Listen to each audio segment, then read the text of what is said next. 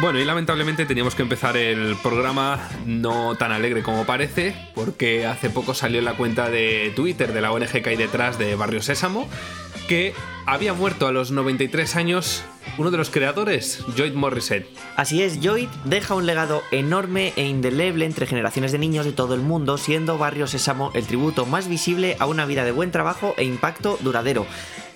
Esto no me ha salido a mí, tengo que decir, esto lo han puesto en, la cuenta de Twitter que acabas de mm. decir. Sesame eh, Workshop, creo que se llama. Sesame Workshop, eso es. Esto lo ha escrito eh, su amiga y también cofundadora de, esa ONG y, de Barrio Sésamo, Joan Gant Cooney. No sabemos si es pariente del actor George Cooney.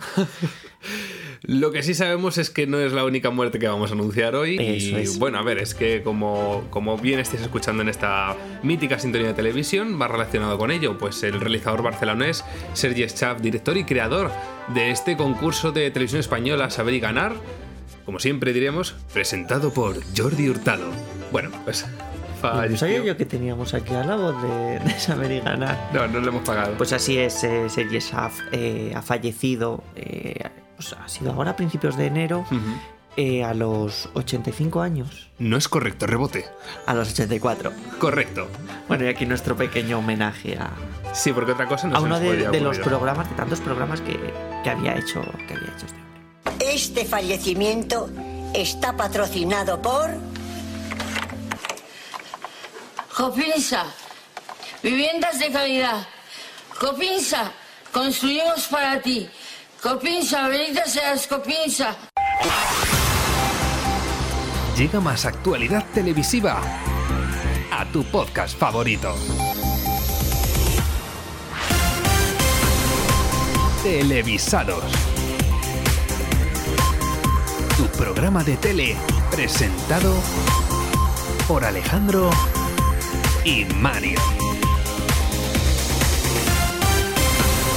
Bueno, y ahora ya sí, ahora ya sí comienza, no televisado, sino el primer televisados del año, porque sí, estamos ya a finales de enero, pero tarde o temprano y Las vacaciones de Navidad se han alargado.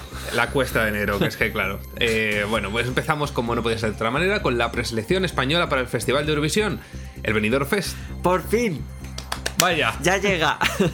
Como no, no, vamos a perder las buenas costumbres. Estamos a unos pocos días de conocer quién representará a España en el próximo festival que se celebrará en mayo en Liverpool. Y es que llega la segunda edición del Benidorm Fest. Pues eh, os tengo que invitar a que participáis, a que participéis activamente en el Benidorm Fest, que es el festival que quieres el que tú quieres, el que ustedes quieren. El festival que tú quieres. Muchísimas gracias. Gracias, El que todos queremos. bueno, recordemos un poco. El Benidorm Fest es una versión actualizada del mítico Festival Internacional de la Canción de Benidorm que es que ya solamente con ese nombre parece incluso más importante que Eurovisión y no, sería eh, menos. Suena bien. Es una competición musical que tuvo su primera edición en el año 59 y que estaba inspirado en el italiano Festival de San Remo, que por cierto, a día de hoy sigue siendo la preselección italiana de cara a Eurovisión. Rafael, Karina, Víctor Manuel, Julio Iglesias, Betty Misiego, Tino Casal o Alazán son algunos de los muchos artistas que pasaron por el Festival de Benidorm, hasta que en el año 2006 celebró su última edición. Pero la sorpresa vino en julio de 2021 cuando en una rueda de prensa convocada en esta ciudad alicantina, Radio Televisión Española anunció el regreso del festival en una edición renovada y que serviría como preselección para el Festival de Eurovisión.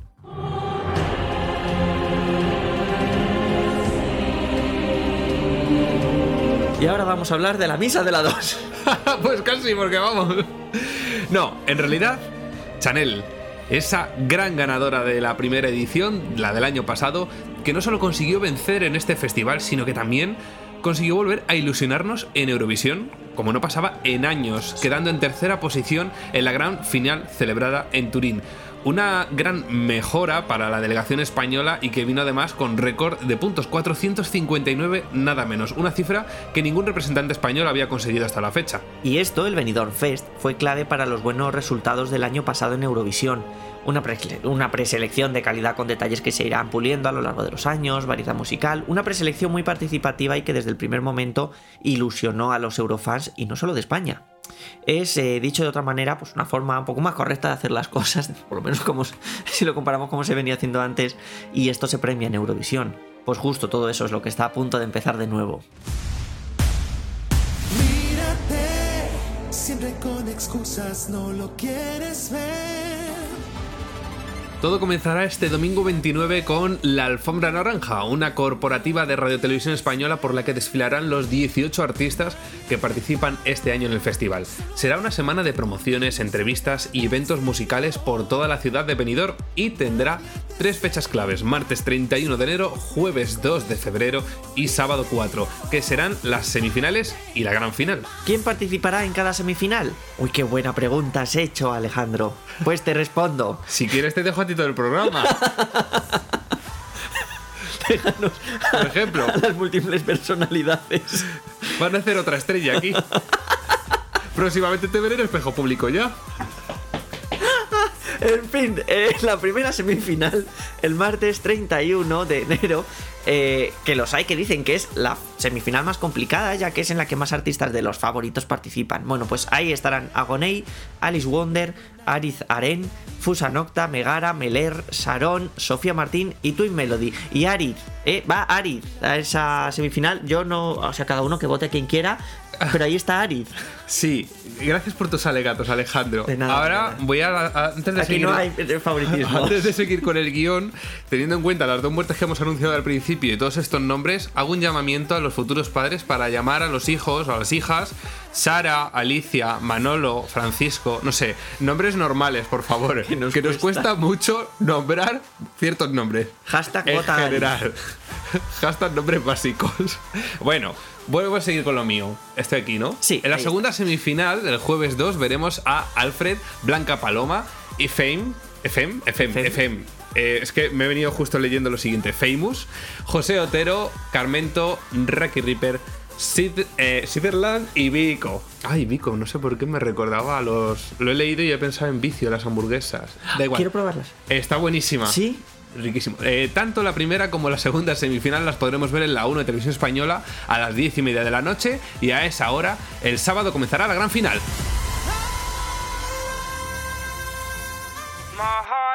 Flamenco. The more that we dance slow, I'm losing myself to Oye, esta canción suena como muy bien, ¿no? Sí, ¿verdad? El caso. ¿Cuál es la mecánica del festival? Bueno, esto sirve tanto para las semifinales como para la final. Una vez hayan actuado los participantes en el orden que Radio Televisión Española, según criterio propio en beneficio del espectáculo televisivo, pues haya, haya puesto, los presentadores anuncian que se abren las líneas para votar mediante el televoto, es decir, llamadas telefónicas o SMS. Una vez se cierre la votación, se procede al recuento y se anuncian los resultados. En cada semifinal participan nueve artistas y en la final lo harán los ocho que consigan los cuatro mejores puestos de cada semifinal. Me encantaría que cuando dijeran que, que se abren las líneas telefónicas lo patrocinara Vips. Porque las líneas están como los restaurantes muy abiertas. Bien, el voto se distribuye de la siguiente manera. La mitad recae sobre el jurado profesional y la otra mitad sobre el público. Pero esto no significa que ese 50% del público provenga del televoto, sino que este voto del público se divide entre una mitad del televoto y otra mitad del voto demoscópico, que es una muestra de la población que votará por otra vía a sus canciones o artistas favoritos. En resumen, 50% jurado, 25% televoto y 25% voto demoscópico. ¡Ay! ¡Qué susti! ¡Qué satánico todo! Me está persiguiendo Satán ahora mismo. Bueno, no lo hemos dicho, pero estamos escuchando algunas de las canciones que participan este año en el Benidorm Fest. Ahora Agoney con Quiero Arder. En fin, Inés Hernán, Mónica Naranjo. A ver si se la ha llevado. Es que hay por aquí, bueno, No, ha es que desaparecido, empezamos esto hay que con cosas contarlo. de piromanía Es y que- que está en Valencia, las fallas. Eh, digo, aquí igual. había una mm, una figura de Anabel, ¿no es Anabel Bueno, Pantoja? Benidorm está en Valencia, no, no en la provincia, perdón, la, En la comunidad. comunidad que luego me van a decir llamar, "Eh, que es inútil. Pues aquí había una figura de Anabel. Y. Sí, es verdad, es correcto. Y ha desaparecido. Entonces, bueno, no sabemos. Y yo tengo un poco de miedo, la verdad. Y antes de empezar a grabar el micrófono se ha caído, pero luego ya hemos descubierto que no era Anabel. Como íbamos diciendo, Inés Hernán, Mónica Naranjo y Rodrigo Vázquez serán los presentadores del festival. Y hemos hablado del voto del jurado, pero no de quiénes son. Hace unos días Televisión Española confirmó los nombres eh, de los componentes del jurado. Nina, cantante, actriz y representante de España en Eurovisión en 1989, que además será la portavoz del jurado. Christer Jorkman, miembro del equipo de producción de Eurovisión y de Eurovisión América y responsable de 2002 a 2021 del Melody Festival. Tali Escoli, jefa de la delegación israelí en Eurovisión. Nicola Caligior. ¿Es así? Así. Caligior. Fue jefe de la delegación italiana y miembro del grupo de referencia Eurovisión y del comité de televisión de la UER. Katrina Lekanich, última vez que me pones estos nombrecicos, ¿eh? Cantante y líder del grupo Katrina and the Waves, que ganó en 1997 el festival con la canción Love Shine a Light. William Lee Adams, fundador de Wikiblogs, medio de referencia europeo sobre el festival. Irene Valiente, gracias Irene por llamarte así de fácil, directora del programa de Radio 3 sobre música urbana, el último y en último, el último lugar. Y ahora sí, en último lugar, y Juan José Santana, presidente de OGAE España. Estos dos últimos nombres son fáciles, ¿eh? Sí.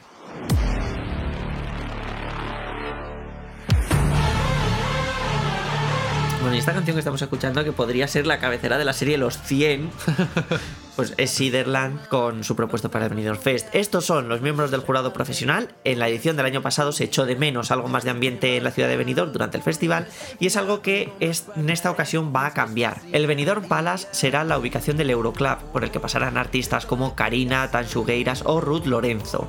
Estos serán los días 30 de enero y 1 de febrero. Y el día 3, en el Tecnohito de Benidorm, actuarán Soraya Arnelas, Ronela, Marta Sango, Gonzalo Hermida y WRS. Ahora es cuando me están dando ganas de hacer el próximo especial de televisados desde allí, desde Benidorm. ¡Ah, que sí! ¿Verdad? Qué pena que no tengamos medios. ya, y enteros. Pero es que esta es una maravilla, o sea, se lo están currando. O sea, yo creo que está. El año pasado mismo- estuvo guay, pero Sí. es que este año Este año le están dando más. Más, Me más. gustaría ver ya las audiencias de este año, cómo va a ir. Porque no sé por qué, dentro de mí, que soy así de negativo a veces, digo, va a tener menos. Pero es que veo tanta promoción, tanto renombre y tal, que yo creo que va a ir a más. Y ojalá vaya a más. Pero no lo sé. Eh, Vamos, esperamos. Y- Era lo que decíamos, poco a poco mm, se van a ir puliendo detalles, cosas que, a ver, el primer año pues no todo sale perfecto, es obvio.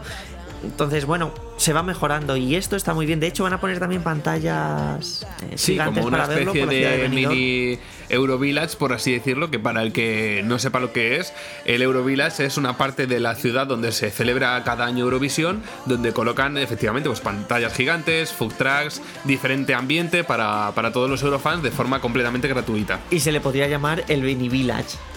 Estaría muy bien. Benny Village. Sí, la verdad que sí.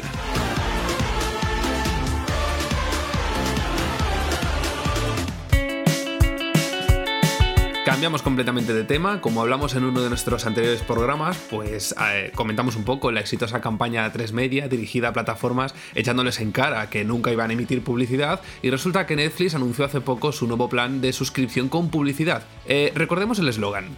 Este es un mensaje de A3 Media Televisión para todos los que aseguraban que no emitirían nunca publicidad. Bienvenidos a la tele. Bueno, pues esta lona publicitaria se instaló en una céntrica plaza de Madrid y unas semanas después llegó la primera contestación de uno de los aludidos. Una contestación de Prime Video. La plataforma de streaming de Amazon contestó con otra lona similar en la misma plaza, simulando tapar la campaña de A3 Media con la siguiente frase. Hola tele, no, no tenemos publicidad. Y por 4,99 euros al mes. Y después hacían referencia también al resto de productos incluidos en la tarifa de Amazon Prime, como en vídeos gratuitos y acceso a Amazon Music. Como detalle habría que decir que bueno, la campaña de 3 Media metía a las grandes plataformas en el mismo saco, pero es verdad que Prime Video no ha mencionado hasta el momento que tenga la intención de meter publicidad comercial en su servicio de streaming, y es que tampoco es la base de su negocio. Efectivamente. Y bueno, si queréis ver una comparativa entre las dos campañas, la de A3 Media y la de Prime Video, podéis hacerlo en nuestra cuenta de Instagram, que la recordemos es arroba radiotelevisados, y ahí podrán eh, consultar estas dos campañas. Bueno, y también hay que decir una cosa, es que hace mm, pocos días, el pasado 25 de enero, su- eh, pasaron dos cosas. La primera, que era San Publicito. Que para quien no lo sepa es el día de la publicidad. Y esto de que verdad eso- que no es broma, es, Es que verdad. San Publicito es el patrón de los publicistas. Efectivamente, que de hecho también a 3 Media puso, si no recuerdo mal, otra, Otra campaña, campaña. publicitaria recordando eh, aquella de las Eso plataformas es. que por eso la hemos traído. Pero se nos ha venido a la mente un cruce de fechas importante. El 25 Muy de enero, muy curioso, el 25 de enero es San Publicito, Día de la Publicidad. ¿Qué pasó también un 25 de enero de hace más de 30 años que nació Antena 3 de televisión. Nace Antena 3, San Publicito. Bueno, ahí lo dejamos. ¿Casualidad? Puede ser casualidad, no lo creemos. Que por cierto, desde aquí, pues, felicidades Antena 3. Y a, sus más, aniversario. y a sus más de no sé cuántos minutos de emisión de publicidad, entre las que se encuentran espacios de entretenimiento. Sí, bueno, a mí me fastidia un poco que cuando estoy viendo los anuncios, pues. Te metan ahí me- un me- programa ahí. Ay, si yo no quiero ver esto, yo quiero ver los anuncios. Exactamente.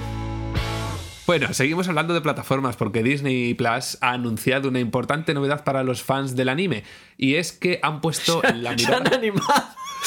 Se han animado mucho subiendo cosas. Perdón, Es perdón. que han puesto Ya la mirada en este género que cuenta con muchos seguidores y que hasta ahora no contaba con muchos títulos en su catálogo. Pues igual que la plataforma se ha animado, la gente también a ver este tipo Los de. fans se van a animar. Pues sí, Disney ha firmado un contrato con la editorial Kodansha para producir series en exclusiva basadas en los mangas de esta editorial, una de las más importantes de Japón. Y sabemos ya que uno de los primeros títulos será la segunda temporada de Tokyo Revengers. Un momento, si tú estás leyendo un libro de manga y al pasar la página te cortas con el folio, ¿eso es un corte de mangas? Perdón, espera. Sigue. Mañana no vengas. mañana no venga. Además, hemos conocido también que Disney se ha hecho con los derechos para producir la temporada final de Bleach. Otra, otra muestra más de la apuesta de Disney por el anime. A ver, aquí ha habido un problema y lo tengo que contar porque me ha hecho mucha gracia. De esto que a veces el, eh, el procesador de textos te cambia las palabras. Entonces, en lugar de otra muestra más, aparece en el guion otra muerta más. No. Que le va muy bien a la serie, ¿eh? Que Y al programa, porque. Madre mía, joder. Bleach tiene muchos seguidores, entonces es otra muestra más, no es otra. Uy, por-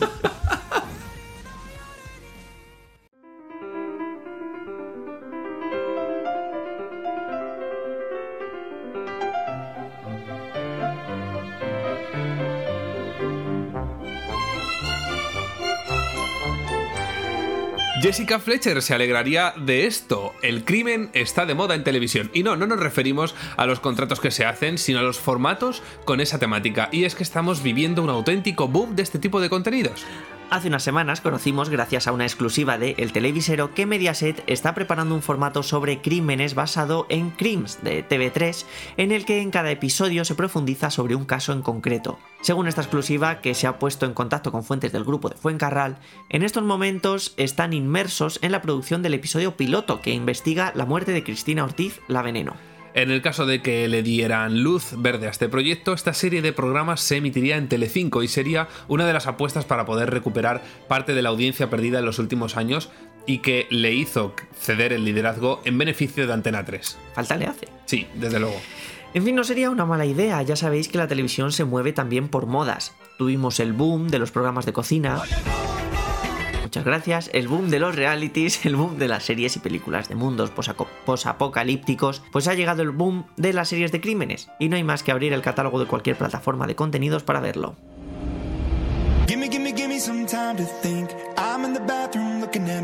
Solo en Netflix tenemos varios productos sobre el asesino en serie Jeffrey Dahmer, que, se ha, que ha cosechado grandes éxitos en la plataforma. Documentales como Misterio sin resolver o La chica del Vaticano, y muchos más títulos del mismo género. Es más, de hecho, en una de las últimas temporadas de Los Simpson hay una referencia a esta que ya es una de las últimas modas en televisión, y es que la famosa familia de Springfield se engancha a una serie de podcast sobre crímenes. Por lo tanto, no sería una mala idea que Telecinco pues apostara por este género ahora mismo. No sabemos mucho más sobre este proyecto, tampoco quién lleva la producción del formato, pero la versión original, la que produce Goroka para TV3, está cosechando un gran éxito en la cadena pública catalana, llegando a audiencias de hasta el 30%. El periodista eh, Carles Porta eh, se encarga de introducir eh, cada caso y va guiando al espectador a lo largo del episodio poniendo la voz en off de cada capítulo. Esta sería la versión original del formato, la de TV3, y está por ver si la de Mediaset será también así. Y antes de entrar en materia de Netflix, queremos saludar a un colaborador nuevo de Televisados que nos traerá... Sí, sección nueva. Se ha habido la sorpresa, ¿no? Sí, ¡Tenemos sección nueva! tenemos sección nueva. Bueno, Y va a ser dedicada para series ¿en serie? en serie, como los asesinatos. Que por cierto, antes de dar el paso a nuestro nuevo colaborador, podrían hacer una serie sobre caso cerrado, porque puede estar ligado con todos los crímenes o tal y demás, Oh. y hacer spin-offs con la serie, pero Oh. centrándose en el fuera de plato. Oh. Hostia, tengo que vender esto a Telemundo. Bueno, ahora sí ha llegado el momento de Guiado saludar. por la doctora Polo. Esto como Hombre, un equipo de hombre, investigación supuesto, con el- la voz en supuesto. off de. Bueno, bueno, bueno. Saludamos aquí en exclusiva a Fran. Hola, Fran. Hola. ¡Hola! He venido a hablar de mi libro. Pues entonces Me estás despedido. bien. Aquí Ah, hablamos de serie. Pues ya tenemos un problema. ¿A ti te parece bien? No, a ti te parece mal, a mí me parece bien. Pues no nos ponemos de acuerdo. Anabel, ¿qué dices tú? Tengo Pues una propuesta en en vez. Tengo una propuesta, en vez de televisados va a ser improvisados, ¿no? Me parece estupendo. No, no sería la primera vez que esto podría ser así perfectamente. Bueno, muy buenas a todos, mi nombre es Fran y como bien han dicho aquí mis compañeros, me voy a encargar de hablarte un poquito, solo un poquito, no mucho, que aquí cobran el, el tiempo en oro, un poquito en cuanto... Sí, sí, estos son como las esquelas en el periódico. Aquí están bien pagadas. va por palabra. para hablar de. Intent- Pues, por cierto, para, para poner un poco en contexto, Dime. cuéntanos así muy, muy, muy brevemente en qué proyectos has trabajado. Uf, Para que la gente pueda saber quién nos va a hablar de series. Bueno, yo he estado en algunas producciones como Cuéntame, 45 Revoluciones, muy una serie muy conocida. He hecho cortometrajes, bueno, en fin, me dedico también un poco a, a todo esto de los audiovisuales. Pero ha estado en Cuéntame. Y eso para nosotros es una seriaza. Podríamos haber empezado. Cuéntanos, ¿dónde has estado trabajando? Efectivamente. y, y esta, y esta idea de la sección para televisados, cuéntame, ¿cómo pasó? Pues, eh, pues fue una noche de borrachera que, me- bueno, no sé. En fin, locura de la vida. Uno que se aburre mucho. Bueno, pues adelante, adelante, ¿qué, nos, ¿qué es lo que nos vas a contar hoy? Voy a hablaros un Paco? poquito de Fran, Fran, Fran. Fran, por que favor. me Fran. No, me cambiéis los nombres ya. Os voy a hablaros un poquito en cuanto a estrenos de series y, y películas, pero quiero centrarme principalmente en series, a modo de repaso y un poquito de mi opinión. Si te importa, si no, pues no, que no te importe. Pero para que, Sí, sí, claro. pero para que te sirva de alicente para ver algo nuevo, engancharte, o sobre todo si te has perdido alguna fecha de algún estreno. Que dado las nulas campañas que hacen para muchas series las plataformas, pues es bastante normal despertarse un día por la mañana, abrir tu plataforma favorita y encontrarte algo pues de lo que no has oído hablar ni en Twitter ni en ningún lado. Y dices, oh Dios mío, otra película de Mario Casas, no. Resulta que no, No. la ves y luego en la que se lleva el Goya su mejor papel, entonces no te puedes dejar engañar, porque no publicitan nada. Sorpresa, Bueno, nadie se lo podría esperar. Y Y enero, No, no. Ah, sí, no, no, sigue, sigue. Mejor, mejor. Y enero se nos ha acabado y nos ha dejado un muy, buen, un muy buen sabor de boca en cuanto a estrenos. Claramente conocíamos algunos de ellos. Sí, hemos hecho un buen fichaje. Sí, claramente encaja en este programa. Tenía que hacer el chiste. sí que nos vamos tú y yo porque este chiste ha sido bueno, ¿eh? Sí, sí, sí. Yo creo que nos vas a empezar a partir de ahora a redactar todos los chistes. ¡Ah, no! Quiero un aumento de Que no, madre mía, te digo yo a ti que sí. Quiero un aumento de sueldo. Ya está pidiendo y no lleva ni dos minutos de ¿Has programa. visto? Aprendió rápido. Yo me revalorizo muy rápido. Bueno, os sigo. El primer día del año, el 1 de, de enero, Netflix nos sorprendió con Caleidoscopio, una propuesta muy interesante que nos recuerda al más puro estilo de la casa de papel, pues también trata de un robo a una cámara acorazada, pero con la sorpresa de que tiene un estilo narrativo no lineal, es decir, que puedes ver el episodio por el orden que te dé la gana. Pues según el orden que elijas, el espectador Como televisado. Correcto. El espectador tendrá una visión distinta de la historia o conocerá a otro personaje antes, etcétera, pero que al fin y al cabo van a ir todos al mismo meollo. Entonces te puedes sorprender por un lado o por otro. Es cosa. Yo la quiero ver, pero rebobinándola. Atrás, muy ¿no? gracioso. En lugar de cómo lo roban, cómo meten en la cámara Eso está muy de moda, por cierto, en TikTok. De cómo deshacer algo y explicar cómo se hace. Anda. Está muy chulo. Es una propuesta muy interesante. Y he de decir también que lo- en vez de nombres de ciudades, a los capítulos, bueno, a los capítulos, los personajes, a los capítulos se han puesto nombres, azul, rojo, rosa. Una, propuesta muy interesante, la verdad, que ver que todavía no he visto por desgracia, pero y te la recomiendo porque se habla muy bien de ella. Pero sin duda voy al meollo del asunto. La serie de la que todos esperábamos este mes es la conocida adaptación del videojuego de PlayStation The Last of Us. Yo de confesar que tengo una me ha recordado lo de Jafar del Rey León. Yo he de confesar que tengo una extensa biblioteca de juegos pendientes entre el cual se encontraba este, no me matéis. Y he empezado a jugarlo a la vez que veo la serie. No te preocupes, nosotros tampoco hemos jugado. Yo al menos.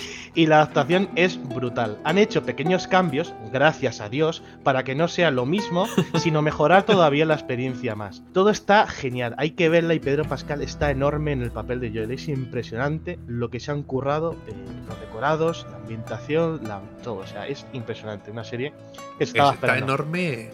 Ah, Está como enorme. personaje, Pedro ¿no? Pascal está enorme. Si se sale de la pantalla. Que le dejen tranquilo que tiene que grabar la nueva ya de narcos de una puñetera vez. eso ya se acabó, eso ya no existe. Oh. Vamos a tener Pedro Pascal para suficiente, porque en cuanto acabe esta serie vamos a tener la tercera temporada del Mandaloriano. Oh, toma. Que va a estar patrocinado por Leche Pascal. Perdón. Vamos, a seguir como si no hubiera pasado nada. Basta. Bueno, y en un repaso rápido eh, de más estrenos de este mes, si te has perdido, se han estrenado la temporada 2 de The Vikingos Valhalla y Sky Rojo temporada 3 en Netflix. Hunters temporada 2 y última en Amazon y Serpent temporada 4 y última en Apple TV.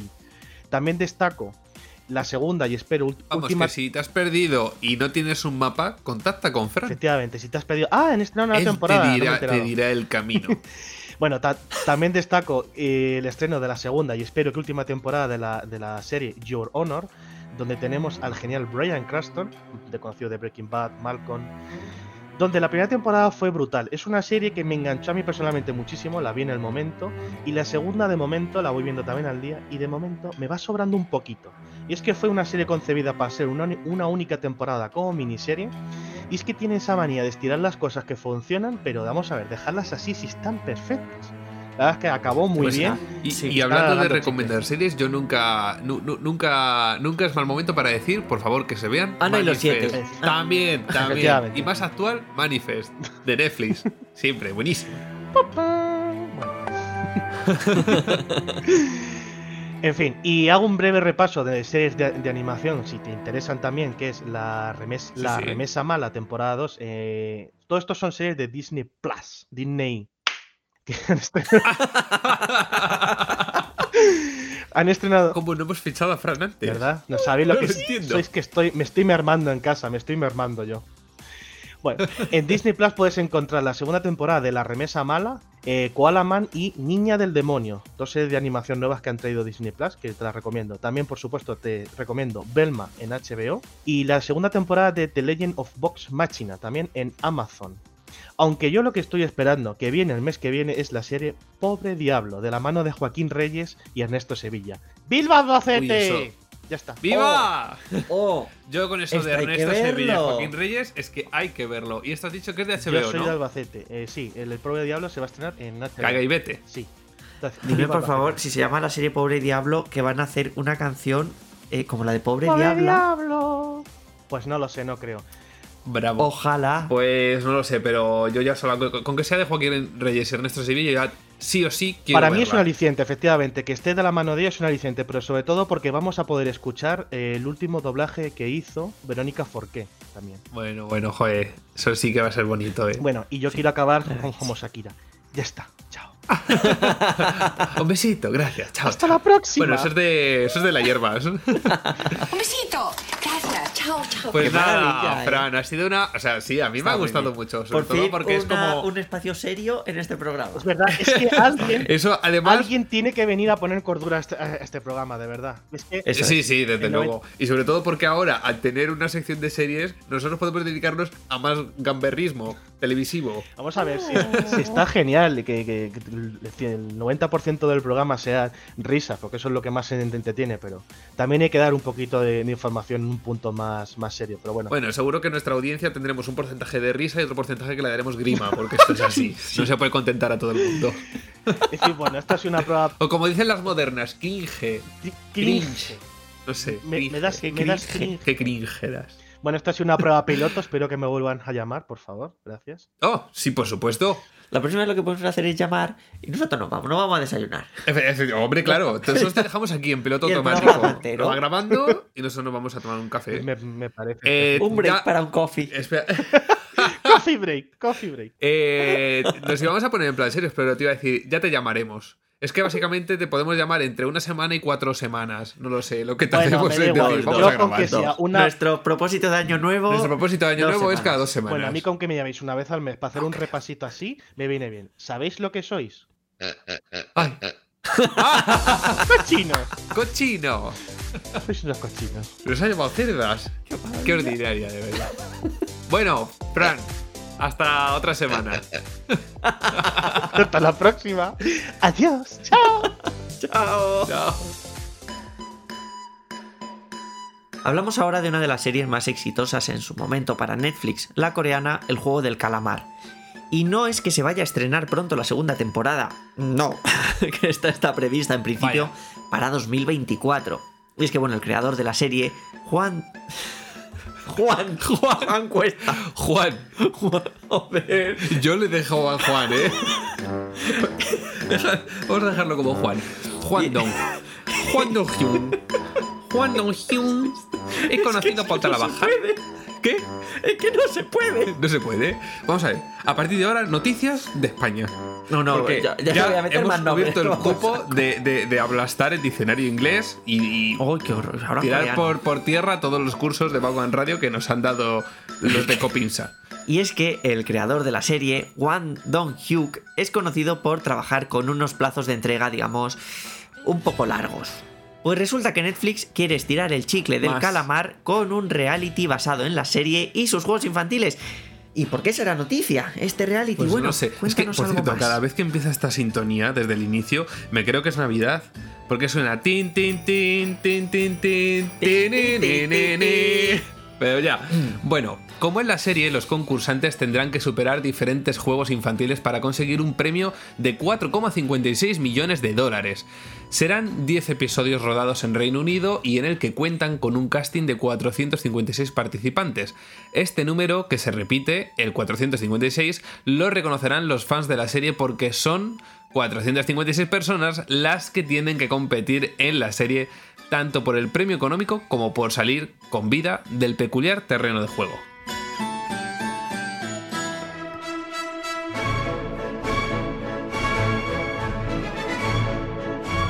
Pues al parecer están pasando cositas en el rodaje. Varios Se están concursantes. matando entre todos. Pues creo que solo falta eso.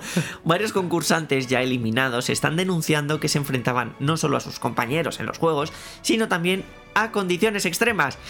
¿Quién lo podía imaginar? Vaya, Eh, porque un calamar es así de o sea, estás inocente. haciendo un reality sobre una serie en la que la gente que no pasa a la siguiente fase, pues les pegan un tiro. Hombre, a lo mejor si es verdad que esto en el reality, eh, quitar de en medio a los eliminados de esta manera, pues es un poquito ilegal. Pero el reality se está grabando en Reino Unido con gente de Reino Unido. Eso ya sí que no lo sé. Son 456 personas, a lo mejor sí o a lo mejor no. Es que eh, llegan a ser 456 chinos y se podría llamar humor amarillo. Perdón, sigue. Programa que aquel estaba muy gracioso, estaba muy bien. En fin, ¿qué puede salir mal? ¿Eh? Vamos a hacer un reality sobre el juego del calamar. Pues, pa'lante, esto dijeron en Netflix. Por lo visto, los servicios médicos del formato han tenido bastante trabajo atendiendo hipotermias y lesiones. Madre mía. Eso sí, desde Netflix aseguran que la gravedad de las lesiones no es tan exagerada como dicen algunos concursantes. Lo Bueno. decían mientras estaban apartando así con el pie una cabeza que había en el suelo. Ay, madre mía. De... ¿El juego del calamar o los, Los juegos juegos. del hambre? Es para reflexionar, ¿eh? Bueno, algunos hablaban de que aquello era como una zona de guerra. Seguro que está grabado en Reino Unido, ¿no? No voy a seguir por ahí. No voy a seguir. No voy a seguir. Todos me conocéis, ya sabríais por dónde voy. Pero ¿qué quieres que te diga? Condiciones extremas, reality. Bueno, pues como dicen, quien no conoce a Dios a cualquier santo le reza. Nada comparado con el maravilloso reality de la tele vasca, El Conquistador del que hemos hablado ya en alguna ocasión, una especie de supervivientes pero a lo bestia, y vasco. Y es que este formato se va a adaptar a otra cadena de televisión. Y aquí viene la sorpresa, a Televisión Española. Tengo que decir que esto sí que me sorprendió bastante. o sea, lo Sorpresa. nunca visto. Un reality en televisión española. No sería la primera vez que la cadena pública quiere llevar un contenido así a su parrilla. Vámonos unos años atrás, al año 2000. Globomedia termina de grabar la primera edición de Supervivientes y Televisión Española se interesa por los derechos del que entonces era un nuevo reality. Justo en el año en el que empezó el boom de este tipo de formatos, con la llegada a España de Gran Hermano pero, ¿qué es lo que pasó? Pues bueno, que Javier González Ferrari sucede a Pío Cabanillas como director general de Radio Televisión Española y decide cancelar este proyecto. Rápidamente, Por, y bastante, sí. era Ferrari.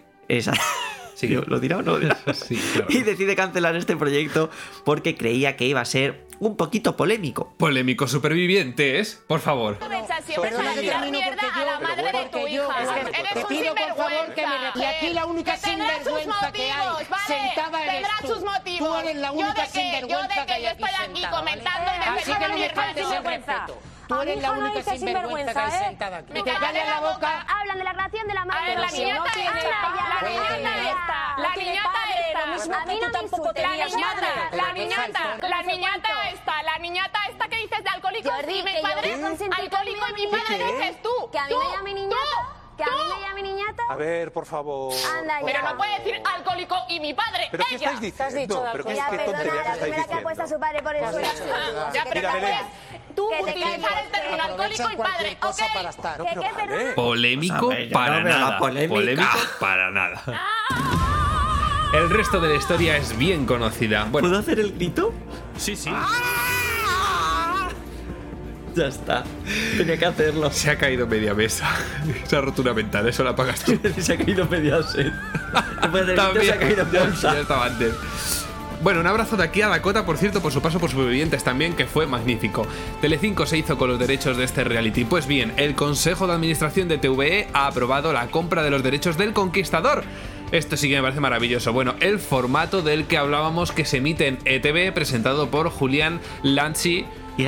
De aquí un abrazo a todos los vascos por si lo he pronunciado mal, en la que los concursantes se enfrentan a pruebas mucho más duras físicamente. Argentina, Panamá o Colombia han sido algunos de los escenarios de las diferentes ediciones del Conquistador con distintas condiciones climáticas para los concursantes. La producción del formato correrá a cargo de Ostoil, también del grupo MediaPro, al igual que el original.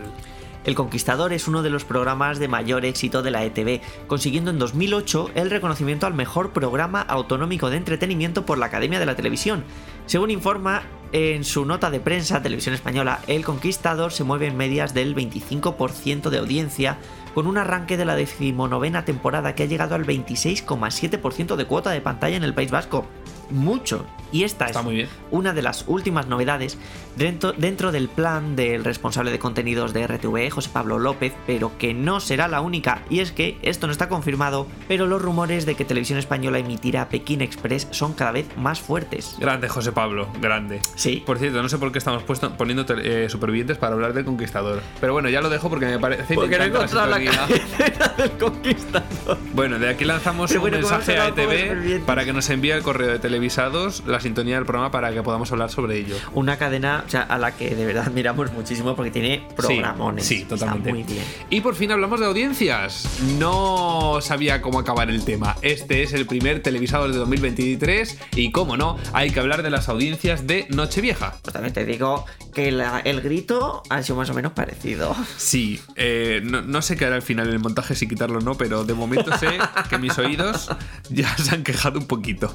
Seguramente la audiencia también, pero voy a Y, a- y ahora que has dicho audiencias, Hablamos de audiencia. vamos con las audiencias de la Nochevieja, bueno, de los datos más esperados muchas veces del año. ¿Quién ganó? Bueno, pues eh, yo creo que estaba bastante claro, sobre todo teniendo en cuenta lo que pasó el año pasado. Ganó Antena 3 con un... La p Cuidado, con un satánico 6.666.000 espectadores. Anabel, ¿eres tú? Bueno, no digo nada, pero aquí no está. En fin, estamos hablando de, este primer minuto del año, desde las 12 hasta las 12 y un minuto. Antena 3 consiguió el 39% de audiencia. Ahí es nada. Pero eso estamos hablando en el minuto uvas, ¿eh? Sí. Que importante, no es lo mismo que el resto del programa, que ahí ya van variando porque todo el mundo siempre está para un lado, para el otro, a ver Ha la subido- Pedroche, a ver quién está en la 1, a ver quién tal, no sé qué. Un poco más de un Estamos punto, hablando Antena 3, eh, Sí. comparándolo con el año pasado. Porque eh, estas cifras que tenemos aquí, por ejemplo, son de la emisión normal de todo el programa que va, pues suele durar una media hora. Por ejemplo, Antena 3 en el resto del programa hizo 33,5% y una media de 5.200.000. Es decir, un más de un millón de espectadores más solo para el minuto de campanadas. Sí, eso es. Bueno, ¿y quién fue la segunda opción? La segunda opción fue la 1. Con, Sin sorpresa. Durante ese primer minuto, un 26,1% de audiencia. Que estuvo esta, esta edición con Ana Obregón y con Los Morancos y que llegó es. a una media de unos 3,7 millones de personas durante toda la, la emisión del programa.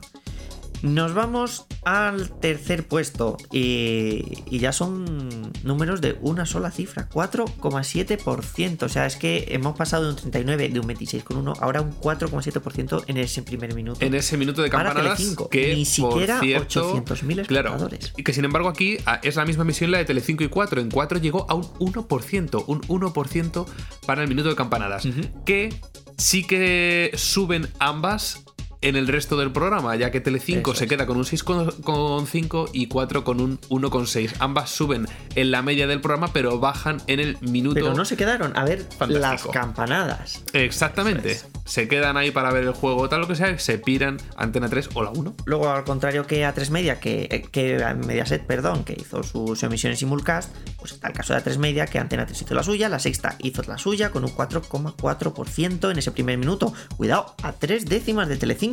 Exactamente.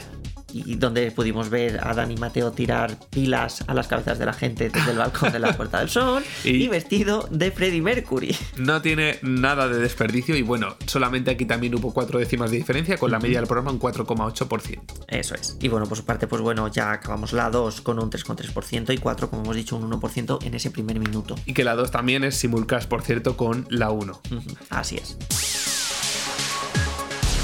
Bueno, pues hasta aquí ese repaso a las audiencias de la Nochevieja, hasta aquí también nuestro primer programa del año. Efectivamente. Qué Me guay parece qué maravilloso. O sea, hemos tardado ya ganas, sí. después, por cierto, de que nos echaran a patadas por el balcón de la Puerta del Sol. Que quien no lo haya escuchado, le invitamos a, Es lo ir bueno. a escuchar ese especial Campanadas, que son solo siete minutitos, que es muy fácil de escuchar, en el cual dimos las, las campanadas. Es lo bueno del podcast, que lo podéis oír cuando queráis. Exactamente. A ver, quedaría raro oír a lo mejor eso, yo que sé, en agosto. Pero bueno, yo cada uno. ¿Y por qué no? Aquí sí que somos libres. Así que volvemos, volvemos dentro de poquito. Sí, Vamos a poquito. más No sabemos más cuánto, secciones, pero el poquito puede ir ahí- entre una semana y cuatro semanas. Bueno. Pero volveremos. No es una amenaza, pero Dos volveremos. semanas, dos semanas. Hemos dicho dos semanas, ya verás, esto, se- esto lo vamos a cumplir. Y tenemos un par de temas que nos han quedado para el próximo programa. Vamos a cebar un poco para que los queráis, para que los queráis oír. Roberto Brasero lo ha vuelto a hacer, hay que decirlo. Ha vuelto a coger un micrófono y no para dar el tiempo, bueno, sí, pero de una manera un poco particular. Sí, sí. Cantando. Mm, aquí lo dejamos. Lo dejamos para el próximo programa, al igual que también un recopilatorio sobre momentazos de televisión, que es que no pueden dejar de, de- de- de- O sea, no pueden no estar escuchados. Eso es. No sale otra Lo forma de teníamos decirlo. preparado para el día de la tele, que fue a finales de noviembre. Efectivamente, pero, pero bueno, al final por muy tiempo- largos y, Eso es. y tampoco os queremos aquí tiraros una hora, así que lo dejamos para lo siguiente, lo hacemos bien, lo dejamos bien guardadito y con ganas de que lo escuchéis, porque es brillante. No como el arroz. Bueno, y antes de irnos, sí que es verdad que queríamos saber si Rocky y Roge iban a ver esta edición del Benidorm Fest. ¡Rocky! ¡Prepare las maletas! ¡Que nos vamos a Benidorm! Septiembre con el inserso. ¡Que no! ¡Que no! ¡Que esta vez es diferente! ¡Que nos han tocado dos entradas para el Benifest! ¡Para el Benifest, ni más ni menos! ¿Pero eso qué es? ¿Pero eso qué es? A ver, ¿qué, qué cosas te inventas? Que sí, que ahí es donde se elige al representante de Eurovisión. Y tenemos dos entradas PIP para estar allí en primera fila y vamos a conocer a todos. ¿Pero quiénes son? ¿Pero quién las vamos a conocer?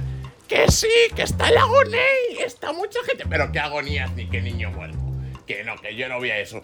Bueno, pues en ese caso me voy yo, pero que sepas que te tienes que preparar la comida, te tienes que preparar todo, todo.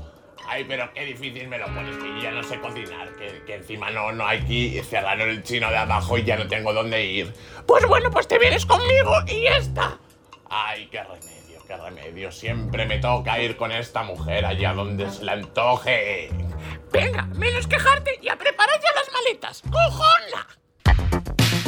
Bueno, como siempre, Rocky y Roge se pondrán de acuerdo, eso seguro, pero eh, va a ser una edición que vamos a disfrutar todos. Y ahora sí, nos vamos hasta el Oh. próximo programa, ya no nos podemos retrasar más, así que un abrazo enorme y hasta luego. Adiós.